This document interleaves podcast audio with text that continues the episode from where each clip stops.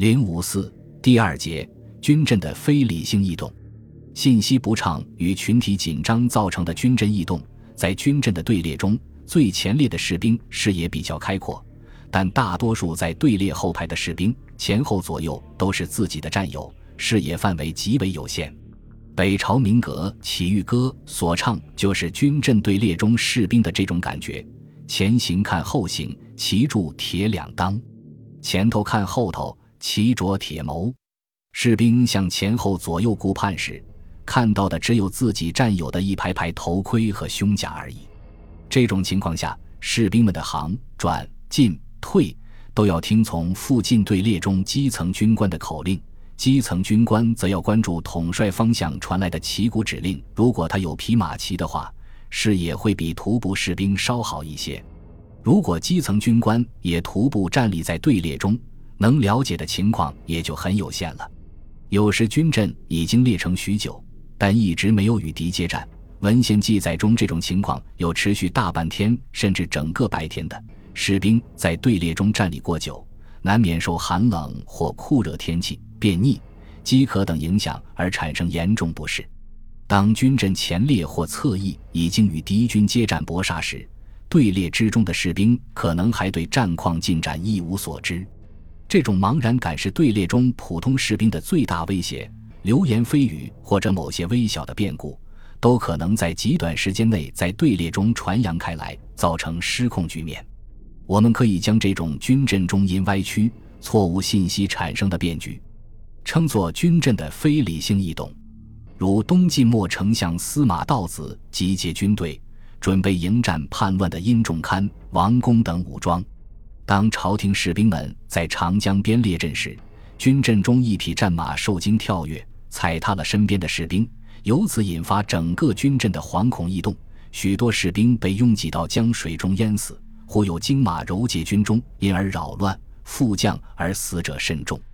这种信息不畅引发的非理性异动，有时也会取得某种积极效果，虽然这种情况极少。比如东晋中期，桓温讨伐割据蜀地的李氏政权，双方决战于成都郊外。桓温军队首度接战失利，军官战死，前列的士兵都产生畏惧情绪。桓温遂下令撤军，但发令兵由于过于紧张，没有敲表示撤退的金、征罗之类，而错敲了代表攻击的鼓。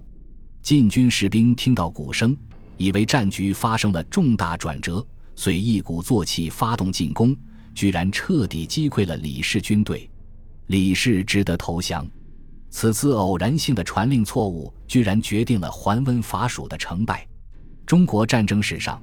因为步兵军阵的非理性异动而导致整场战役胜负改观，甚至影响历史进程的例子，当属三百八十三年前秦与东晋的淝水之战。此战双方都将主力部队投入对寿阳城的争夺，秦、晋分别据淝水东南西北流向的西东两岸列阵，秦军数量对晋军占据压倒性优势。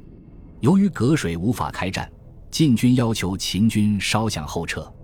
以便在西岸留出空地供两军决战。秦帝苻坚准备趁晋军渡水时进行骑兵突击。遂同意晋军的请求，下令秦军军阵整体后撤。当秦军后撤时，晋军八千名先锋抢先涉水渡河，并开始攻击秦军。加之秦军阵列中又有人，晋军降将朱旭高喊“秦兵败矣”，导致秦军全面崩溃。晋军主力乘机全部渡河展开攻势，前秦军队彻底失败。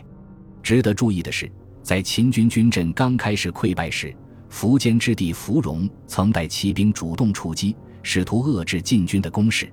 这说明发生溃败的只是秦军步兵阵列，而至少有部分骑兵仍处在可指挥状态。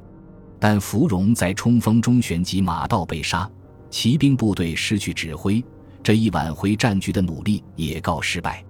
这也说明，步兵军阵比骑兵更容易受误导而产生非理性移动。